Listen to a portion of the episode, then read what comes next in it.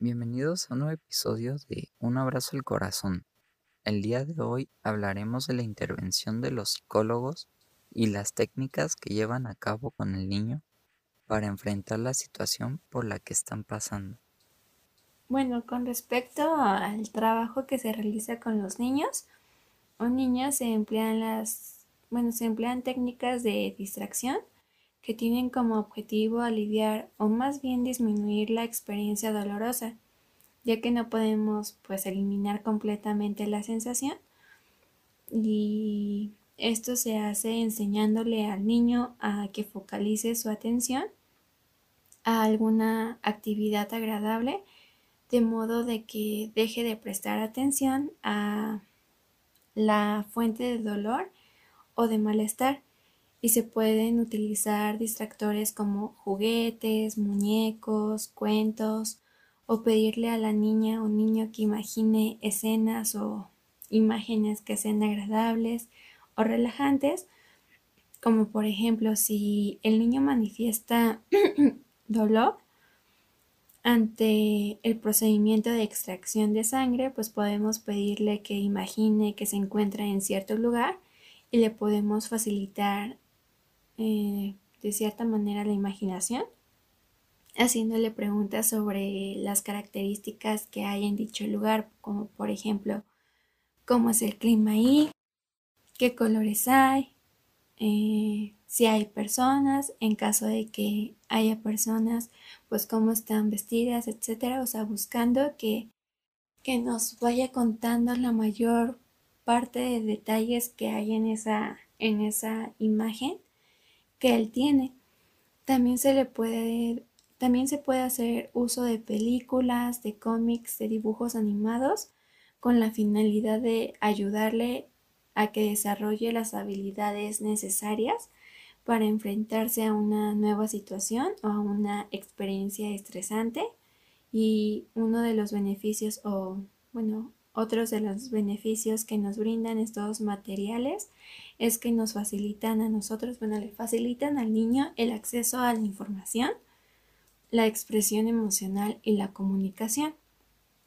También otra técnica que se enseña al niño es la respiración y la relajación que pues el objetivo de esta es reducir la ansiedad y la tensión muscular que frecuentemente acompaña al dolor. Estas dos técnicas, bueno, más que nada la relajación pretende reemplazar la tensión por una reacción incompatible a esta, es decir, pues la reducción de, de tensión y al mismo tiempo alivia o disminuye la sensación de dolor. En el caso de la intervención con los niños y las niñas, las sesiones deben ser cortas con una duración menor de 15 minutos y de manera frecuente. Estas técnicas o todas las técnicas que se utilicen con el niño se deben de plantear como un juego divertido y deben destacar su utilidad para cambiar el miedo y el dolor, como por ejemplo en el caso de la respiración, podemos enseñarle al niño a inhalar y exhalar y bueno, de manera que vaya controlando su, su respiración por medio del juego de hacer pompas de jabón o burbujas o con la ayuda de una vela pues vamos a pedirle al, al paciente vaya exhalando lentamente en la, en la flama sin, sin, apagarla y obviamente esto, bueno, esta actividad es con la supervisión de un adulto. También podemos enseñarle eh, esta parte de inhalar y exhalar con un globo que empiece con, bueno, que infle el globo con pequeñas exhalaciones o otro juego que se pueda hacer es que vaya deslizando una pelota en una superficie lisa con el aire que va sacando de su boca y otras más, bueno, otras actividades más que puede diseñar el psicólogo, el psicólogo o psicóloga porque aquí toma pues un papel importante o fundamental la creatividad. Y en el caso de la relajación progresiva, se debe observar que el niño, bueno, antes de de llevar a cabo esta, esta técnica, el psicólogo o psicóloga se debe de dar cuenta si el niño puede permanecer quieto, si mantiene contacto visual con otra persona, si tiene la habilidad de poder imitar movimientos simples, de cumplir con pequeñas instrucciones y así poder facilitar el aprendizaje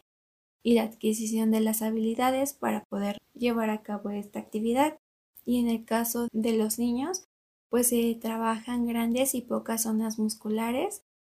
ya que en el caso de, adultos y más en el ámbito de, de, clínica, pues se trabajan más grupos musculares, pero pues en el caso de, de los pequeños, pues solo se suelen trabajar los brazos, la cabeza, el tronco y las piernas.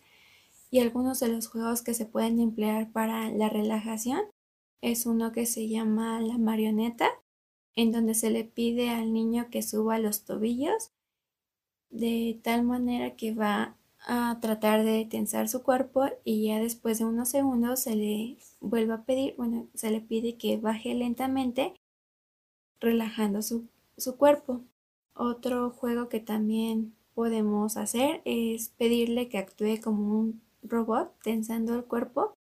así como si fuera un objeto rígido, y luego le pedimos que actúe como si fuera un muñeco de trapo, el cual pues es flexible y relajado. Todos estos procedimientos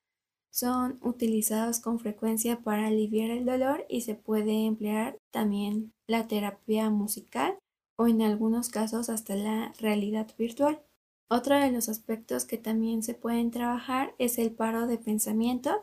el cual consiste en que el niño o niña repita la palabra stop o cualquier otra palabra que sea importante o significativa para que en la situación que le provoque distrés o dolor, pues mencione la,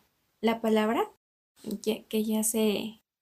se decidió previamente de tal manera que se haga el intento de bloquear los pensamientos negativos y esto se puede acompañar con autoverbalizaciones en donde el niño se diga a sí mismo durante algún procedimiento frases como puedo hacer esto, esto terminará pronto o que se diga que mire hacia otro lado de la habitación e incluso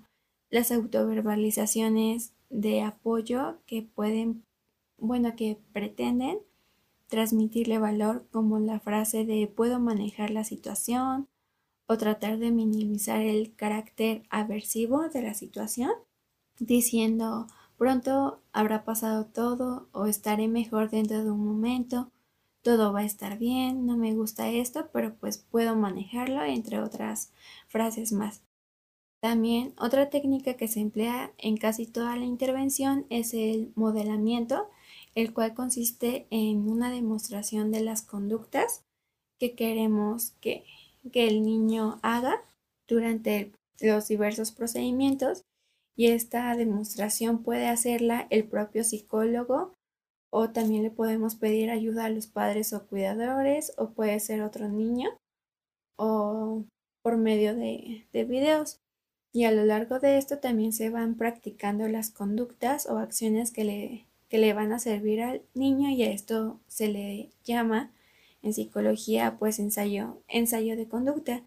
Y por último, pues con la ayuda de los padres o cuidadores, se lleva a cabo un procedimiento cuyo objetivo, cuya finalidad consiste en que aumente la aparición de las conductas que se quieren lograr. Por ejemplo, que el niño colabore en los procedimientos médicos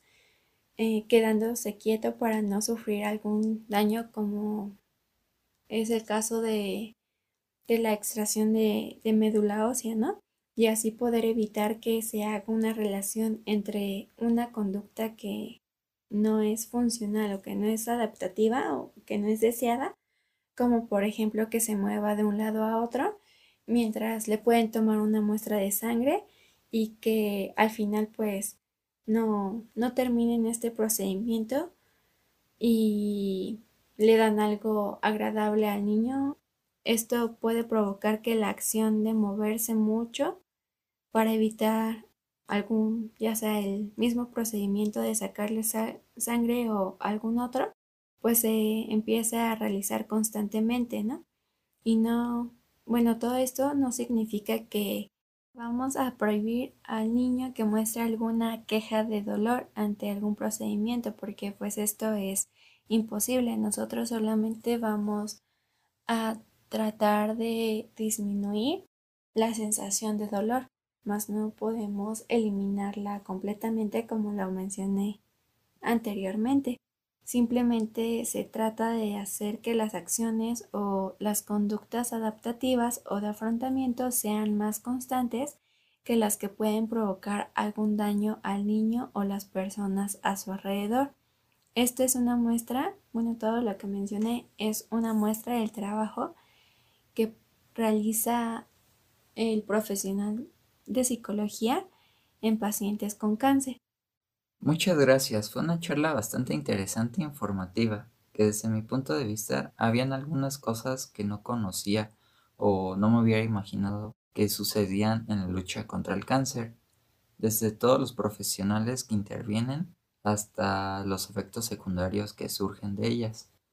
Bueno, hemos conocido un poco más acerca del trabajo que realizan los psicólogos